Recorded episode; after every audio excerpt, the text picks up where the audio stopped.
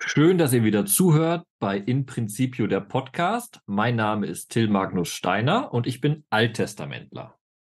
Ich bin Christel Köhler, ich bin die Neutestamentlerin in unserer kleinen Runde und ich freue mich, dass ihr zuhört, wenn Till und ich uns jetzt über die Texte des fünften Sonntags in der Fastenzeit unterhalten und dabei der Frage nachgehen, was es so mit dem Lebensgeist, aber vor allen Dingen mit Auferstehen, auferweckt werden, denn eigentlich so auf sich hat. Genau, um noch mehr Teaser zu machen, wir haben die Geschichte, dass Jesus jemanden sterben lässt, damit er ihn auferwecken kann.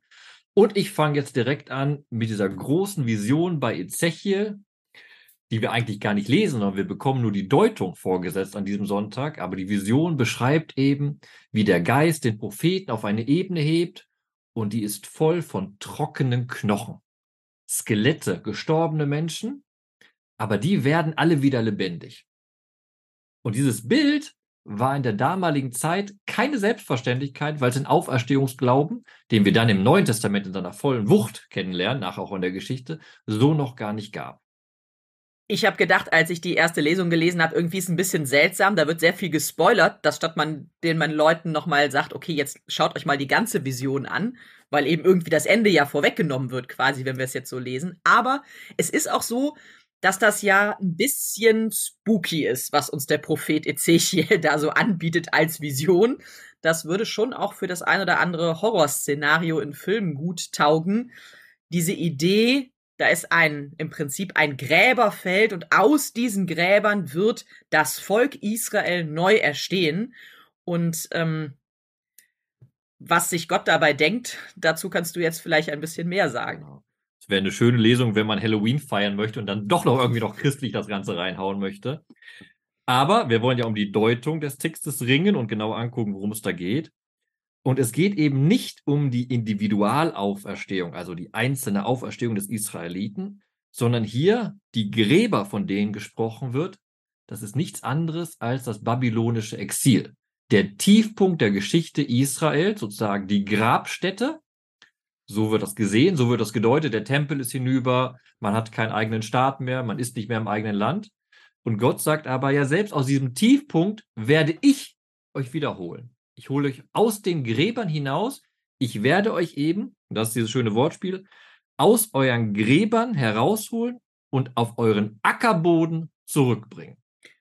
Und ich bin mir ziemlich sicher, du wirst mich sonst korrigieren, aber es ist natürlich keine zufällige Anspielung wirklich an den Anfang der Bibel, also an das Buch Genesis mit dem Ackerboden, mit dem Geist, der wieder ähm, hineingehaucht wird. Hier ist zwar nicht von Hauchen die Rede, aber den, dass der Geist in euch gegeben wird, weil ja das Wiedererstehen, auch Wiedererstarken des Volkes Israel nach dem Exil als Vision ebenso etwas ist auch wie die Neuschöpfung, ein Neubeginn, den Gott nochmal hier dann sehr explizit mit seinem Volk Israel macht, anders als zu Beginn ähm, der biblischen Erzählung, wo es ein grundsätzlicher Beginn Gottes überhaupt mit den Menschen ist.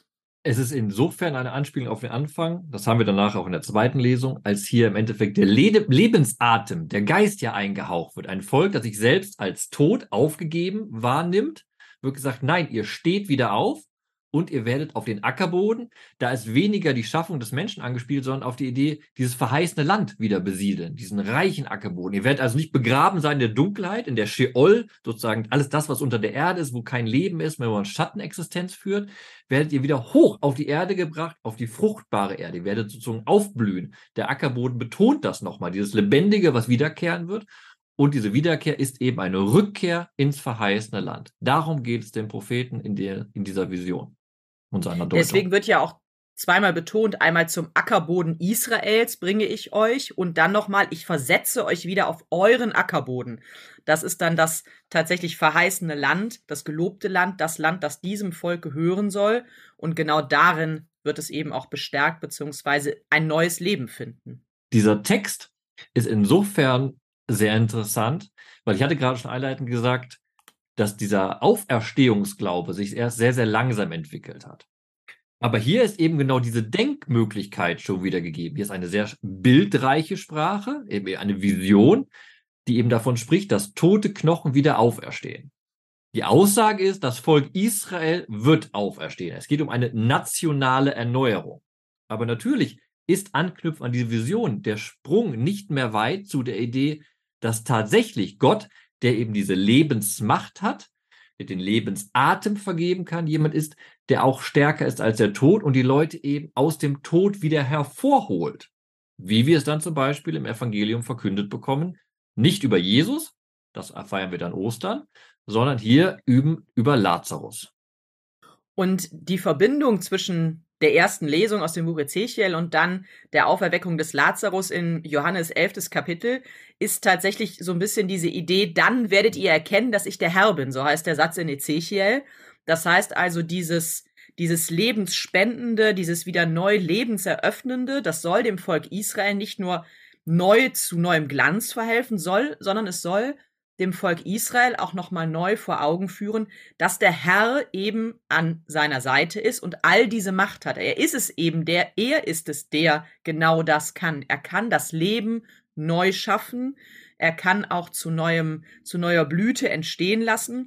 Und das wird dann noch abgerundet mit, ich habe gesprochen und ich führe es aus. Also es ist eben auch nicht nur, ich bin nicht nur ein Gott, der es verheißt, sondern ich tue es auch bin nicht jemand, der einfach nur was auf seine Agenda schreibt, sondern ich setze es auch in die Tat um. Das finde ich ein total tolles Ende dieser ersten Lesung. Und das ist genau das, was wir dann eben auch im Evangelium tatsächlich erleben werden. Genau, im Evangelium werden wir so einen Nebensatz von Jesus auch hören, dass er eben sagt, dass diese Auferweckung Lazarus, das Herausholen aus dem Tod zurück in Leben, eben passieren wird, wie er sagt, denn ich will, dass ihr, ihr Jünger, glaubt. Ihr sollt etwas erkennen. Und das finde ich beim ersten Lesen sehr komisch, beim zweiten unglaublich wunderbaren Trick des Erzählers, weil eigentlich fängt die Geschichte an, wie man würde es erwarten. Jemand ist krank, da steht er, ein Mann war krank und dann denkt man, okay, jetzt kommt eine Krankenheilung. Ne? Jesus läuft dahin, rettet ihn, alles wird gut. Dann kommt aber dieses retardierende Moment, was einen so ein bisschen stutzig werden lässt. Dann er hört nämlich, dass er krank ist. Wir erfahren auch direkt, dass eine besondere Beziehung zu Lazarus besteht der, den du liebst, er ist krank. Aber dann in Vers 6 lesen wir, als er hörte, dass Lazarus krank war, blieb er noch zwei Tage an dem Ort, wo er war. Er hat also keine Eile, er will gar nicht heilen. Und da wundert man sich jetzt, ich erwarte eine Krankenheilung, aber es kommt keine Krankenheilung. Das ist in der Tat ein bisschen seltsamer Anfang. Es ist ja auch eine sehr, sehr lange Geschichte. Wieder einmal muss man sagen, diese Fastenzeitsevangelien Abschnitte aus dem Johannesevangelium sind schon auch eine gewisse Herausforderung von der Länge. Und gerade in dieser Lazarus-Geschichte, das ist vielleicht doch einmal wichtig, auch als Hintergrund hier zu erwähnen, da sind mehrere auch Traditionen rund um diese Geschichte miteinander verknüpft. Der Evangelist Johannes hat dann tatsächlich ähm, die Tradition dieser Auferweckungsgeschichte plus die Tatsache, dass Jesus sich eben doch auf dem Weg nach Jerusalem befindet, dass auch die Bedrohung seines Lebens im Hintergrund irgendwo wabert, all diese Dinge hier miteinander verbunden. Es gibt so ein, zwei Elemente, wo man das dran sehen kann, denn beispielsweise gibt es bei beiden Schwestern des verstorbenen Lazarus, Maria und Martha, die wir also ja durchaus kennen. Ähm, beide sagen zum Beispiel denselben Satz, denn sie sagen, Herr, wärst du hier gewesen, dann wäre mein Bruder nicht gestorben. Das heißt, diese Schwestern, es wird eben zweimal erzählt, weil hier so Traditionen zusammenkommen, ist ein bisschen doppelt, aber die Schwestern äußern Jesus gegenüber auch nochmal das Vertrauen. Also du bist doch eigentlich der, der vor dem Tode retten kann, so müsste man es ja eigentlich sagen, ne? der aus der Krankheit herausholt. Und ähm, zum Glück bewahren sich diese beiden Schwestern aber ihr Vertrauen in Jesus auch darüber hinaus, dass Jesus tatsächlich erstmal nicht eingeschritten ist in die Situation der Krankheit. Und das ist das Spannende, was du gerade erzählt hast. Es passiert unglaublich viel, bis im Endeffekt diese Auferweckung wirklich passiert. Zwei Sachen möchte ich aufmerksam machen. Wir hatten eben gesagt, dieser Anfang ist ein bisschen komisch und man erwartet direkt was anderes. Und man ist sogar ein bisschen mit den Zeiten sozusagen als Leser komplett durcheinander. Warum? Es fängt so an. Ein Mann war krank, Lazarus aus Bethanien im Dorf der Maria und ihrer Schwester Martha. Maria war jene, die den Herrn mit Öl gesalbt und seine Füße. Und denkt man, warte mal, das kommt doch erst im nächsten Kapitel. Da erzählt er uns jetzt schon. Und das ist ein schöner Trick, wo der Erzähler, so glaube ich das zumindest deutlich machen will, das ist ein Text, der ist schon mehr, den sollst du mehrmals lesen. Du kommst im Endeffekt hier sozusagen, du lest das nachher nochmal und du kommst nochmal vor und zurück. Also der, der Autor geht davon aus, dass der Leser schon den Text gelesen hat sozusagen und nochmal durcharbeiten kann. Und das ist für uns eine wichtige Spur, weil er setzt uns damit auf die Spur, dass es hier um mehr geht als um die Beziehung zu Lazarus. Es geht mehr als um eine Krankenheilung. Es geht doch im Endeffekt schon alles wirklich gerichtet auf Jerusalem, wie du es schon angedeutet hast. Und da ist nämlich der Punkt dann wichtig, den man erst beim zweiten Lesen versteht, in Vers 4. Als Jesus das hört, also dass Lazarus krank ist, sagt er, diese Krankheit führt nicht zum Tod, das erwarten wir ja alle, die Krankenheilung, sondern dient der Verherrlichung Gottes. Da würden wir auch wieder sagen, ah ja, Krankenheiligung. Durch sie soll der Sohn Gottes verherrlicht werden. Und dann merken wir, wie wird er verherrlicht? Soll er Machterweis bekommen? Oder, sprach von Johannes, ist die eigentliche Verherrlichung nicht erst der Tod am Kreuz und dann die Auferstehung? Und dann werden wir auf die Spur gesetzt, die Geschichte mit Lazarus schon im Rahmen der Auferstehung Jesu zu lesen. Und das ist ganz spannend, weil der Autor nicht so ganz da voraussetzen kann, dass wir das alle irgendwie verstehen, kommt dann in Vers 13 zur Erklärung nochmal. Jesus aber hatte von seinem Tod gesprochen, während sie, die Jünger, meinten, er spreche von dem gewöhnlichen Schlaf. Also, das ist tatsächlich so ein bisschen Spielen. Es wird irgendwie eine Szene vorweggenommen, die wir noch gar nicht gelesen haben. Da denkt man sich, oh, habe ich es überlesen beim ersten Mal. Dann ist, wird nochmal sichergestellt, dass wir auch irgendwie verstehen, dass sie auf unterschiedlichen Ebenen sprechen. Und wie so immer in diesen langen Evangelien, Evangeliumskontexten oder Abschnitten ist dann aber das eigentliche Geschehen doch auch gut von diesen Rahmenhandlungen, muss man an dieser Stelle fast sagen, abzugrenzen. Denn es ist tatsächlich dann eben die sehr intensive Be ähm, Begegnung zwischen Jesus und den beiden Schwestern. Und ich habe eben schon gesagt, ähm, beide gehen auf, in der gleichen Art und Weise auf Jesus zu und sagen eben, Herr, wärst du hier gewesen, dann wäre er nicht gestorben. Und Martha, die ist die erste, die auf Jesus zugeht, sagt dann aber auch noch, aber auch jetzt weiß ich, alles, worum du Gott, worum du Gott bittest, wird Gott dir geben. Und dann antwortet Jesus ihr, dein Bruder wird auferstehen.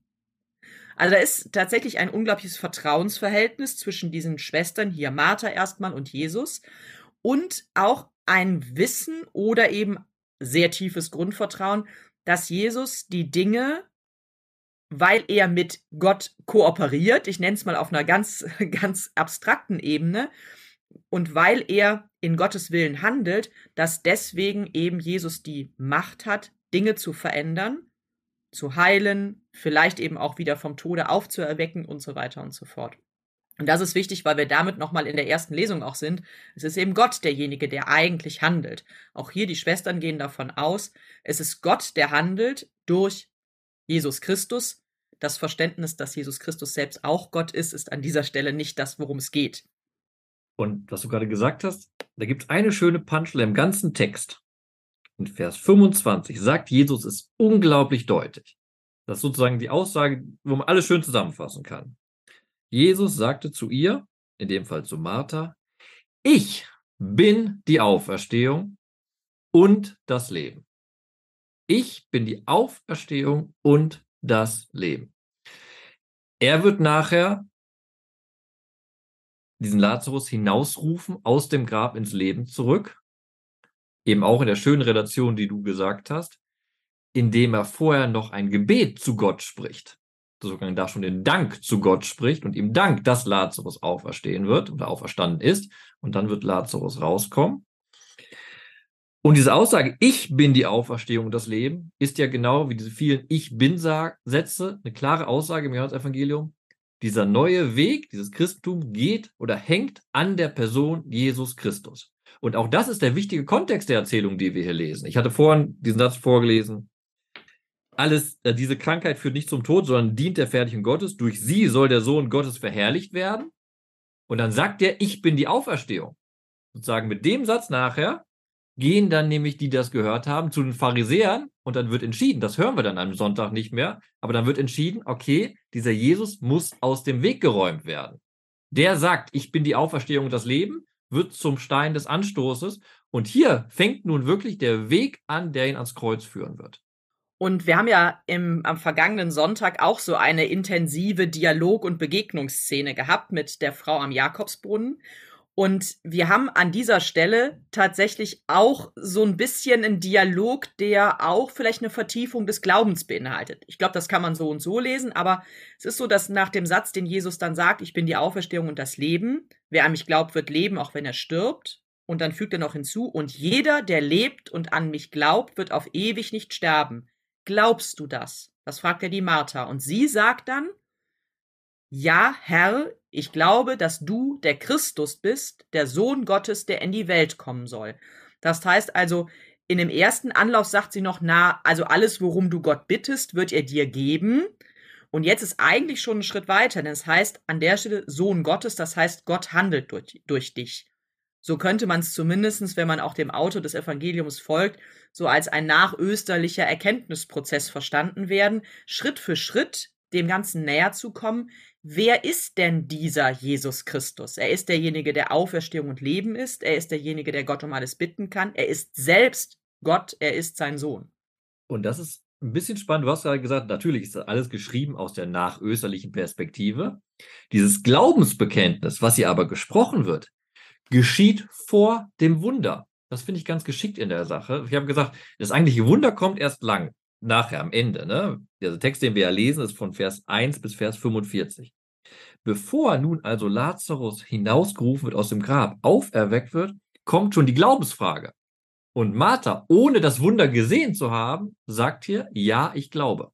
Trotzdem ist sie so ein bisschen skeptisch, als Jesus sagt, nehmt den Stein weg, denn das ist der schönste Satz im ganzen Evangelium. Es tut mir leid, er ist total banal, aber er ist so nah dran am Leben. Jesus sagt, nehmt den Stein weg und dann sagt die Martha, Herr, er riecht aber schon, denn es ist bereits der vierte Tag.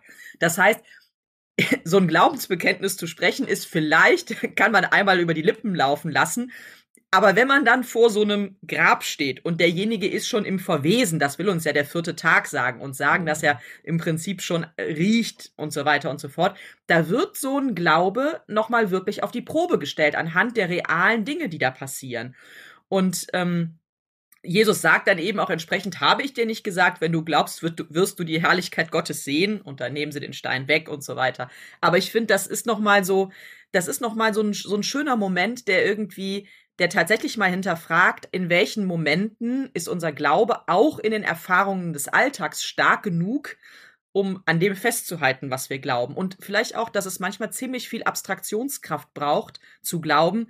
Und die, gerade die Frage nach Auferstehung ist natürlich etwas, die wirklich immens viel Abstraktionskraft von uns verlangt muss eigentlich als ich das gelesen habe, habe ich mir so vorgestellt, wie Martha da steht und zu Jesus so flüstert, Jesus, wenn das jetzt schief geht, mach's lieber nicht. Das wird nur schlecht, das wird richtig. Was sollen die Nachbarn denken? Lass es lieber. Aber das ist genau diese. Du verlierst diese alle deine Follower. Genau, das, das, das stinkt. Das werden die sagen, du hast keine Chance mehr. Aber das ist genau das, dieses im Gespräch mit Jesus steht das Bekenntnis. Das ist gefestigt. Und dann kommt der Moment der Öffentlichkeit weil ja viele der Juden, die mit Martha und Maria getrauert hatten, mitgekommen waren auch zum Grab auch gekommen. Also in der Öffentlichkeit, in dem Moment des, der Wahrheit, wo es passiert, da ist natürlich ein Zögern und von dem Zögern ist keiner von uns frei. Es ist leicht, ein Glaubensbekenntnis am Sonntag in der Kirche zu sprechen. Es ist anders, dementsprechend in aller Öffentlichkeit aufzutreten. Und ich glaube, das merken wir oder haben wir vielleicht auch alle schon mal gemerkt, tatsächlich in solchen Situationen ähm, im Glaubensbekenntnis über die Auferstehung der Toten zu sprechen, ist was anderes, als in dem vollen Bewusstsein und dem festen Glauben daran, ähm, am Grab oder auch am Sarg ähm, eines, eines lieben Verstorbenen zu stehen und sich zu sagen, ja, ich bin der festen Überzeugung, dass das nicht das Ende ist von dem, ähm, was diesen Menschen ausmacht, was mit diesem Menschen ist, sondern zu sagen, ich, ich weiß und ich glaube daran, er ist in Gottes Wirklichkeit tatsächlich in, noch in eine andere, in einem andere, in eine andere Lebensphase nochmal berufen. Und ähm, diese ganze Geschichte, also diese Dialoge in, in diesem Evangelium, die kann ich euch wirklich nur sehr, sehr ans Herz legen. Es ist eine total spannende Geschichte. Es ist eben auch ein langes Evangelium. Aber dieses Hin und Her zwischen, was verstehe ich, wie sprechen wir nochmal drüber und auch dieses Verständnis, dass eben dieser Moment, diesen toten Toten, also wirklichen Toten, weil er stinkt ja schon, aus dem Grab herauszuholen, genau das ist, das ist der Moment, an dem sich die Macht Gottes zeigt, wenn auch nur, damit jemand zurück in sein altes Leben kommt. Wir reden ja jetzt nicht von einem ewigen Leben an dieser Stelle, sondern jemand kommt zurück. Deswegen sprechen wir auch von Auferweckung in das Leben, das er vorher geführt hat. Und ähm, wenn wir jetzt dann vielleicht in den Römerbrief schon springen, das ist die zweite Lesung, also die neutestamentliche Lesung am kommenden Sonntag, dann ähm, sprechen wir eben auch von einer wirklichen Auferstehung, denn hier ist dann tatsächlich also wirklich ähm, die Auferstehung Jesu gemeint und damit eine Auferstehung, die nicht ins alte Leben zurückführt, sondern die in ein neues Leben führt. Ein ganz neues Leben. Da haben wir den, die Brücke aus der ersten Lesung. Da steht ja bei Ezechiel, ich gebe meinen Geist in euch. Und das ist auch eine wichtige Anspielung auf das, was im Kapitel vorher gesagt wird bei Ezechiel. Da ist eben auch von der Neuschaffung des Herzens die Rede, der Geist, der gegeben wird. Und bei Ezechiel ist es der Geist, der gegeben wird, um die Gesetze Gottes einzuhalten. Nun sind wir aber nicht mehr im Alten Testament, sondern im Neuen Testament, im Römerbrief. Und hier ist nun der Geist sozusagen der Motor des neuen Lebens in Christus. Und ich fand bei der Lektüre von dieser kurzen Lesung super spannend, wie erklärt wird, was der Geist ist. Weil das, das mag ich auch sehr stark am Hebräischen denken, im Alten Testament. Man hat mehrere Ansätze und versucht durch gleiche oder annähernde Begriffe das irgendwie fassen zu können. Und ich will es nur mal kurz so staccatohaft vorlesen. Also, wir sind vom Geist bestimmt, das ist der Geist Gottes. Der Geist Gottes ist der Geist Christis. Das heißt im Endeffekt, Christus ist in euch. Das heißt, dass der Geist dessen, der in euch wohnt, der Jesus von den Toten auferweckt hat. Dieser Geist, der in euch wohnt. Ist im Prinzip fast ein johannäisches Gedankenkarussell, wo immer wieder die gleichen Begriffe verwendet werden und auch neu in Zusammenhang gesetzt werden, um tatsächlich ja auch dieses schwer verständliche ineinander verwoben sein zwischen Geist, Gott, ich nehme jetzt auch wirklich mal Gott, dem Vater und Christus, dem Sohn, miteinander in, in eine Beziehung zu bringen. Und wir hatten im Evangelium, das hast du ja deutlich gemacht, aber den Hinweis, die Auferweckung von Lazarus ist durch Gott, den Vater, ermöglicht. Und hier wird sozusagen das nochmal in, in Beziehung gesetzt durch diese verschiedenen Wortformulierungen, dass klar ist, Jesus ist der Repräsentant dieses Geistes. Was ist dieser Geist? Das ist die Lebensmacht, Lebenskraft, die Gott dieser Schöpfung gibt. Und so werden eben Geist, Jesus und Gott ganz, ganz nah eng hiereinander geschoben, trotzdem aber getrennt gesagt. Und was sagt es im Endeffekt? Dass wir aus diesem Geist, und da sind wir wieder, aus Jesus Christus, durch Gott in diese neue Existenz hineinkommen und leben können. Und ich lese vielleicht den letzten Satz dieses ähm, kurzen Lesungstextes einmal vor, denn da sind zwei ganz wichtige Sachen noch drin. Das heißt dann, wenn aber der Geist dessen in euch ist, der Jesus von den Toten auferweckt hat, also der Geist Gottes, dann wird er, der Christus von den Toten auferweckt hat, auch eure sterblichen Leiber lebendig machen, durch seinen Geist, der in euch wohnt. Sind sogar drei sein. Das eine ist ganz am Ende, durch seinen Geist, der in euch wohnt, ist bewusst offen gehalten, ist das jetzt der Geist Jesu oder der Geist Gottes. Aber es ist wichtig, ähm, hier wird tatsächlich auch davon gesprochen, dass Jesus von den Toten auferweckt wurde. Also Gottes Ge der, also Gott hat Jesus von den Toten auferweckt. Da ist wichtig, nicht in dem Sinne des Lazarus, also es wird zwar das gleiche, der, der gleiche Begriff verwendet, aber es ist eine Auferweckung in einen anderen Zustand. Das ist mir nochmal wichtig, weil wir eben Auferweckung und Auferstehung voneinander abgegrenzt haben. Denn es wird bewusst so formuliert, um das Handeln Gottes, als dass ich habe es gesprochen und ich werde es tun, um das hier ähm, quasi auch nochmal deutlich zu machen. Das heißt, Gott ist der Handelnde. Er ist an dieser Stelle quasi auch der Handelnde an Jesus. Er steht nicht aus eigener Kraft einfach auf, sondern Gottes Geist ist es, der das tut.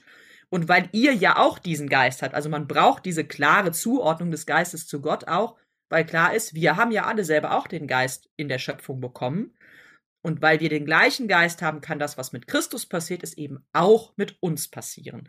Dann werden nämlich auch unsere sterblichen Leiber lebendig gemacht und das tatsächlich zu einem ewigen Leben und nicht zu einem Leben, das vergeht. Und das ist nochmal eine schöne Brücke, um diese beiden Lesungen, die erste und die zweite, zu verbinden. Wir haben diesen Geist, der lebendig macht. Wir glauben als Christen einen Geist empfangen zu haben, der uns lebendig macht in diesem Leben, der uns ermöglicht, in Gott und vor Gott zu leben. Das schließt aber nicht aus, dass wir sterben werden. Wir werden den weltlichen Tod sterben. Aber wir haben die Hoffnung, dass dieser Geist uns sozusagen durch diesen Tod hindurch trägt, weil wir eben Brüder und Schwestern Jesu Christi sind. Till, wie sieht's denn aus? Hast du dir denn schon einen Vers zurechtgelegt, den du mit in die kommende Woche nimmst? Sonst fange ich an. Nee, ich habe einen. Ich war nämlich ganz froh, als wir gerade den langen Evangelientext durchgesprochen haben, dass wir einen Aspekt da nicht besprochen haben, der für mich total wichtig ist. Das ist auch ein kurzer Satz, den ich mitnehme. Da weinte Jesus. ich finde es unglaublich schön, weil Johannes ja ein unglaublich theologisch-poetischer äh, Autor ist. Vor allem der Johannes-Prolog am Anfang ne, mit der Überhöhung des Logos. Es klingt am Anfang fast alles abgehoben von dieser Welt. Und ich mag es immer in den Evangelien, wenn wir einem sehr menschlichen Jesus begegnen, weil das ja gerade das Wunder der Menschwerdung wirklich ist. Und wir haben unglaublich viele Regungen von Jesus bei diesem Johannes-Evangelium. Er war im Innersten erregt und erschüttert da wurde Jesus wiederum innerlich erregt. Und ich habe das für mich so gedeutet, oder ich habe mich erstmal gefragt, was heißt denn im Innersten erregt?